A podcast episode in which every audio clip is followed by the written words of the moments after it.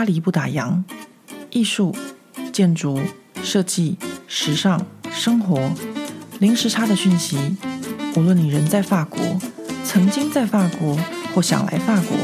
喜欢或讨厌这个国家，都欢迎你和我一起度过巴黎的战斗人生。欢迎收听《巴黎不打烊》，我是何桂玉。今天是星期一，呃，现在是中午十二点整，呃，巴黎时间的中午十二点整。本来我打算呢，这一集要来录制撼动法国的七十位女性，但是今天又是我们台湾的除夕夜，在这么重要的时候。我就突然间想，我们应该来聊一下今天晚上吃什么这么重要的事情。我们的年夜饭，也就是团圆饭，要围炉的时刻，大家晚上都吃些什么呢？我自己的话呢，就是从来法国念书，然后到现在，差不多这十多年来啊，呃，大概就是只有就是陪我女儿回台湾念书那两年，有在台湾过年。那其他的时候呢，都是在法国度过这个，就是 其实没有什么年味的这个农历年呢。那我记得以前刚开始的时候呢，可能就会跟一些同样是留学生的朋友们一起，就是大家一起吃饭。那留学生嘛，就是大家自己就是各自做几道菜，诶，可能也没有几道吧，就一道就很了不起了。然后大家一起吃饭。那后来呢？嗯，我和我另外一半有了小孩之后，我还记得我们两个第一次一起过的这个农历年的这个除夕夜的团圆饭是怎么回事？那时候我就跟他说：“哦，今天是除夕夜。”然后他呢就比我还要在乎啊，就说：“哦，那我一定要带你去吃一个就是中餐馆。”那那时候我女儿才就是好像一岁吧，就还很小，于是她就开着车带我到就是巴黎的十三区，也就是中国人比较多的这个地区哦，去找一间餐厅。那那时候我们也没有预约，我们也不太懂。我还记得我们到了餐厅里实在是人满为患，就是很多很多人。然后呢，那个餐厅啊，它的就是它的菜单哦，都是那种大菜，就是那种人家吃板豆那种圆桌型的。然后我们就只有两个人，也不知道该点什么，因为可能两个人点了大概三道菜都吃不完。后来呢，那一年就是我第一次啊，就是和我算是在法国的家人吧，就是吃这个呃除夕夜的团圆饭。那后来呢？呃，大概就是我其实因为真的在国外比较没有这个过年的气氛，但是每年到这个时候，就是大家都知道，就是每逢佳节必思亲，就是还是会有那么一点点淡淡的忧愁。不过呢，我另外一半就是一个就是非常非常在意这些节日的人，所以每一次只要我说哦，今天可能是中秋节，今天呢可能是端午节，或者是今天是除夕夜。虽然他都是在过法国的这个日子哦，可能有的时候刚好像今天除夕就是星期一，或者是呃有时候是星期二，或是就是在周间的时候，但是他还是就是会为了让我有这个有节庆的感觉，带我去就是华人区啊，或是比如说我刚刚讲十三区，或是呃巴黎的美丽城，像这些呃中餐馆比较多的地方去吃饭，然后感受一下这个年节的气氛。不过呢，这些地方其实，在年节的时候啊，如果你不去还好，你一去就会更想家。为什么呢？因为只有那个地方才会有一些呃，比如说过年的气氛，但是那种过年的气氛又跟我们在台湾不太一样，就会产生一种距离感。那这种感觉就会让我们就是不知道怎么讲，就是真的就是会更想念自己就是在台湾的过年的那种气氛。所以后来呢，就是到这几年，当然我自己厨艺也变得比较好，我就会自己在家里面下厨，自己做饭。不过因为我自己就是一个职业妇女，我是不太可能在除夕夜那一天，比如说像今天是星期一，我就很难在除夕夜这一天做出很多的，就是呃除夕夜的团圆饭这件事情。就是像我们台湾就是很澎湃啊，然后一大桌。因为我就会变得是比较简化职业妇女版的这个团圆饭，那就是可能因为我们家就是有三个人嘛，那了不起就是四菜一汤，而且呢还必须要在一个小时或一个半小时之内搞定，所以常常就是呃我们家的那个电磁炉四个炉子全开，然后同时还加上那个大铜电锅一起，这样子才有办法在很短的时间之内把除夕夜的这个团圆饭给搞定。那我们现在来聊聊大家的除夕的年夜饭都吃些什么。嗯，我知道有些人会是围炉，就是呃吃火锅。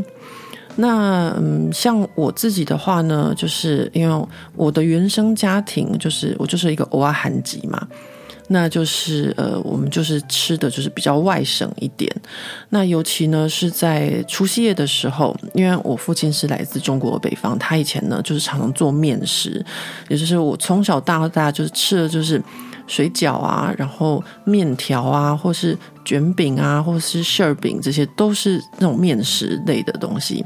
但是呢，除夕夜这一天，我们家就会吃白米饭，然后还会有很多的菜。就是比较呃，还是外省家庭，但是呢是比较南方一点的版本的外省家庭的这个呃团圆饭。那我父亲他以前都会做些什么菜呢？其实这些菜呢，就是跟我们平常常常吃的菜没什么不同，只是到了过年的这一天，他们就会全部都会变了另外一个名字。就是每一个名字都要有吉祥，然后都要有，就是呃，就像讲吉祥话一样吧。我觉得这件事情那时候在我们家是非常重要的。一到过年的时候，就要开口都要就是讲好听话、吉祥话，然后连菜的名字都要变成吉祥话。那我们现在讲第一道呢，第一道就是冷盘，呃，就是一个拼盘。那通常这道呢是我母亲负责的。那这个拼盘里面呢会有，比如说呃台式的香肠，然后广式的腊肠、肝肠，然后还会有乌鱼子，然后鲍鱼什么的。然后我母亲她就把它切薄片。然后排成就是一个很大的圆盘，然后我母亲刀工非常非常好，所以她就切得很漂亮，然后摆盘非常的美，就是一个放射状。然后呢，另外一道一定会有的菜，就是我刚刚跟他讲过了，就是平常都会有常常吃这道菜，但是到过年它的名字就变了，这是什么呢？这道菜叫做四喜丸子，四喜。就是呃喜庆的喜，然后丸子，大家想一想，大概就可以猜出什么，就是红烧狮子头，呃，这个就是我们家的过年一定会有的四喜丸子。那接下来呢，就是一道比较有一点特色的，就是我父亲的他的家乡菜，叫做小鸡扣黄蘑。这个小鸡就是鸡肉，然后扣黄蘑，这个黄蘑呢就是香菇。所以这一道菜用白话文来说就是香菇红烧鸡。那这道菜我小的时候很少在台湾的餐厅看到过，因为这是一道很特别的呃东北特色菜。那也是我一直到近年来吧，在巴黎有很多就是特色的中餐馆，比如说川菜啊、湘菜啊，甚至有东北菜馆里面就会常常看到有这道菜。那这些东北菜馆里面，他们叫它呃小鸡炖蘑菇，他们是用那种小小的蘑菇去红烧这个鸡腿肉。那我父亲他比较是用呃比较大的，就是呃香菇或是日本的花菇。那它非常好吃，因为这个香菇会吸收这个红烧鸡的这个味道，所以是我们小时候非常喜欢的一道过年的特色菜。那其他呢？那我们家的这个除夕夜的餐桌上，也跟所有台湾的家庭一样，会有一道非常非常重要，就是鱼，因为要年年有余。那其他还会有一些菜色，它会有一些变化，比如说会有一些虾类啊，呃，或是一些嗯，我也不太记得的，因为这些都不是很重要。因为我们每年呢、哦，过年的时候都还等一道非常重要的大菜，叫做全家福。但是到全家福呢，我想应该也是只有我们家会做这道菜吧，因为我记得好像就是我父亲曾经在台北的不知道什么样的餐馆吃到过这道菜，然后他因为很喜欢，回来他就自己试着做，然后把它改良过后，就成了我们家除夕夜一年一度的重头大戏，就是小孩子们都会在这个餐桌前抢着吃这道菜。我想会抢吃，应该也是因为一年只有一次，什么菜就是这样子。如果一年只有一次，大家都会喜欢；如果它太常出现的话，大家就不会爱了。那这道全家福呢？它是一个什么样的菜？它基本上呢，嗯，说它大杂烩好像不是很好听，但事实上呢，又有一点像这样子，就是呃，要事先把呃接近二十种不同的食材先处理过之后呢，再把它们就是炒在一起。那这接近二十多种的食材有些什么呢？里面有我们小朋友们最喜爱的就是卤猪肚。那这个卤猪肚呢，就是我母亲她每年在过年前都会先把这些猪肚卤好之后，再跟这个全家福就是呃炒在一起。那除了卤猪肚之外呢，还会有酥炸丸子，然后还会有。猪蹄筋，然后还会有海参，然后还会有鹌鹑蛋，然后还有一些青菜，比如说像是竹笋，然后红萝卜或者是四季豆，基本上就是一道非常非常丰富的菜哦。还有猪肝，其实这个道菜里面的猪肝也很好吃。然后这道菜呢，就是我们家的压轴，叫做全家福。然后我们这些小孩子呢，就是很挑剔，就会先从全家福开始吃，吃完全家福之后才开始吃，比如说旁边吃一点四喜丸子啊，吃一点小鸡扣黄馍啊，然后吃一点拼盘啊，然后鱼大家都不动。因为那条鱼呢，就是有规定嘛，年年有余，就是鱼一定要剩，所以呢，最后干脆大家都不动那条鱼。但因为那条鱼呢，每年我都是我母亲准备的，基本上它卖相也不是很好，它就是干煎，干煎一条黄鱼，然后呢，年年有余，呃，除夕夜的时候一定要剩下来，然后最后呢，他再把它变成就是类似葱烧鲫鱼的做法，我们才会吃。那除夕夜的时候，我母亲还会做一道汤，叫做罗富汤。你们听这个名字，又是好像很好听。其实罗富汤呢，就是萝卜排骨汤。但是呢，它到了过年的时候，就会叫做罗富汤。这就是我小的时候的家里面吃的这个年夜饭。老实说哦，就是数十年如一日，就是每年都是差不多这样子，就是旁边几个配菜会稍微换一下。但是我们这些死小孩，就是只吃固定的菜。那我现在自己有小孩，然后法国人就常常说一句话，就是说，呃，小孩子们都是 conservateur，就是小孩子们都是很保守的，就是说呢，呃，比如说你家里面呢原本有个什么东西要换掉的时候，小孩子可能就会不太高兴，因为小孩子就是习惯他们拥有的东西。那我们小时候大概就是这样子，就是我们习惯就是固定那些菜色，那没有那些菜色就觉得不是过年，就一定要那些菜色。但是其实全家福这道菜。每年过年的时候，都要花我父母亲非常多的时间准备。呃，有些东西要先卤、先炸，然后先处理什么的，大概至少都要花两天的时间。然后呢，我们这些小孩如果没有吃到，还不高兴，所以每年一定要吃到，然后还不能换。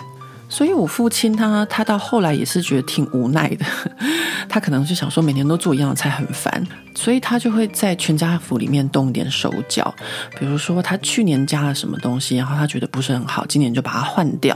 然后每年晚上在吃这个团圆饭的时候，他就准备一个红包，然后跟我们说谁先猜到今年全家福里面所有食材的人就可以有一个多的红包。那这个时候呢，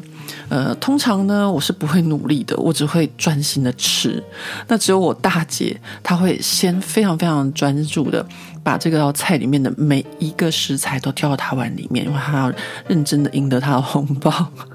但是呢，常常等他全部都挑完了，他拿到他红包的时候，那个全家福里面最畅销就是猪肚，因为我母亲卤的猪肚非常好吃，就被我们这些弟弟妹妹吃光了。所以我们常常说，鱼与熊掌是不可兼得的。既然姐姐要红包，那猪肚就只好让给我们喽。那我们家的年夜饭除了这些菜之外呢，还有一个非常非常恐怖的。说什么说恐怖呢？因为我们通常吃完这个年夜饭啊，大概在七点半的时候，然后没过多久，我们又会来第二摊。什么是第二摊呢？我想有一些跟我们一样是就是这种，呃。偶尔寒集或是外省家庭都会有差不多的这样子的一个活动，就是除夕夜，是过年的时候要吃元宝。没错，元宝又来了，又是一个吉祥话，就是水饺啦。水饺到了这个除夕的时候，在我们家就一定要称它为元宝。如果不称它为元宝的话，我父亲就会非常的不高兴，因为就觉得不是吉祥话。所以呢，我们会在。就是除夕夜十二点要迎财神，迎完财神之后呢，就要下元宝，就是下水饺的意思啦。那这个元宝呢，就是通常就是冬天的时候，我们家因为是北方的人家嘛，那就会是做酸菜肴的这个水饺，就是当元宝。其实我个人并不是非常喜欢吃酸菜，因为我不是一个喜欢吃酸的人。但是呢，每年过年这个时候，我就会吃很多的元宝。哦，不是因为我很俗气要发财或什么，因为那时候我年纪也还小。其实我会吃很多，原因是因为每年这个时候要包元宝的时候呢，就是我父亲帮忙包，然后我母亲或是我大姐、我二姐会帮忙擀饺子皮啊，元宝皮。好，这个时候千万不能说是饺子。那我的任务叫做什么呢？我的任务叫做砸蒜，就是我要负责。把那个大蒜砸成泥，那既然是我砸的蒜泥，所以我自己就会捧场。我这个砸蒜泥的工作，大概从我小时候五岁开始，我就负责砸蒜泥这个工作。所以呢，我从五岁开始，虽然不是很喜欢吃酸菜，也不是很喜欢吃元宝，但是因为是我自己砸的蒜泥，我就很认真的多吃几颗。那这个元宝呢，也是一样。就是呢，不能吃完，就跟我们的鱼年年有余是一样。就是每一个盘子里面呢，都要留几颗元宝。而且还有一个更神奇的东西，就是每年在吃元宝这个时候，都要喝那个元宝汤，叫做元汤化元始。就我真的不太懂为什么我们要在这个时候喝这个，就是其实就是煮水饺的汤，因为我们平常是不会喝那个煮水饺的汤的。但是一年只有这个时候。我们会象征性的喝上两口，那这个理由我真的不晓得，因为我那时候真的年纪很小，然后后来我父亲也过世了。我要是嗯早点开窍的话，可能会早点问他为什么有这个习俗。那我们家过年大概就是一直就是吃这样子的东西，呃，数十年如一日，然后呢，大年初一也是元宝。这个元宝呢，就要一路不知道吃到初三还是初五，然后呢，晚上的时候呢，就跟所有台湾家庭一样，就是把那些那个年夜饭、团圆饭热了再热，热了再热，然后再加上一些新的东西，做一点变化。那这几年我自己厨艺就是有稍微比较变好一点之后，我就会在巴黎的家里面就是重现我们家台湾的几道年夜菜。可是我就是没有办法做出全家福。我曾经就是带我女儿回台湾念书的那两年，就是都有帮我母亲做过这道菜。但是说真的，我做过两次之后，我就决定此生可能不会再做。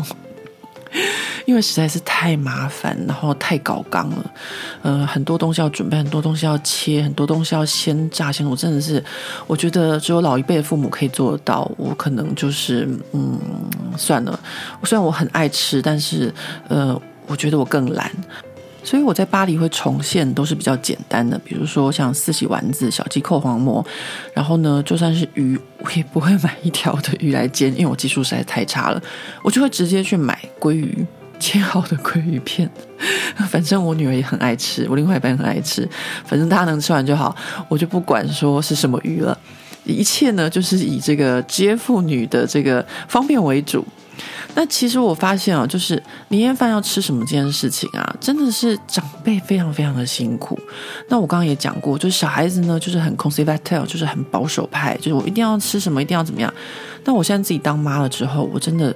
个人变得非常非常的随和，就是什么都可以啦。就比如说像我前几年就自己做，但是呢，我真的觉得就算是做几道简单的菜，我也不想让自己那么累，所以我今年就决定。嗯，去外面吃，反正我女儿也长大了，我们可以去吃餐厅。反正呢，就是不要让自己那么辛苦。好啦，那我换我问大家，各位今天晚上吃什么呢？嗯，在台湾的各位应该已经吃完晚餐了。那其他的各位呢，在香港的、在日本的，或者是在欧洲的、在美洲的各位朋友们。不知道大家今天晚上的除夕夜晚餐要吃什么？其实我希望大家不管在哪里都可以过一个非常幸福的、非常平安的一个除夕夜，和家人能够团圆。就算是自己人也没有关系。嗯，说到这个自己人过年这件事情，其实。这个自己人过年啊，有的时候会感到有一点孤单。但是呢，我在这边跟所有自己一个人过年的朋友们分享，就是我这个非常非常奇怪的个性，就是呃。我从小就算是和我们家人一起过年，我也会感到孤单。这个孤单呢，就是嗯，因为我跟我的上面两个姐姐，一个差七岁，一个差十岁，然后呢，下面又跟我弟弟差了五岁，所以我常常会觉得有一种格格不入的感觉。当然是我自己想太多啦。但是呢，这种孤单感其实跟你自己是不是一个人是无关的。那要怎么样排解自己的孤单的感觉呢？就是要对自己好一点。如果你是自己一个人在国外过年的话，就把这个呃自己过年这件事情就当成圣诞节啊，或是呃对自己好一点，买一点什么自己喜欢的东西，或是做自己喜欢的事情啊、呃。那这边呢就要跟大家拜年，祝大家新年快乐，恭喜发财，万事如意。嗯、突然间想不起来，真的是。我之前跟大家讲过，因为我真的很少就是在生活中用中文，然后又很少讲吉祥话。好，呃，就是祝大家嗯虎年虎虎生风，就这样子喽，拜拜。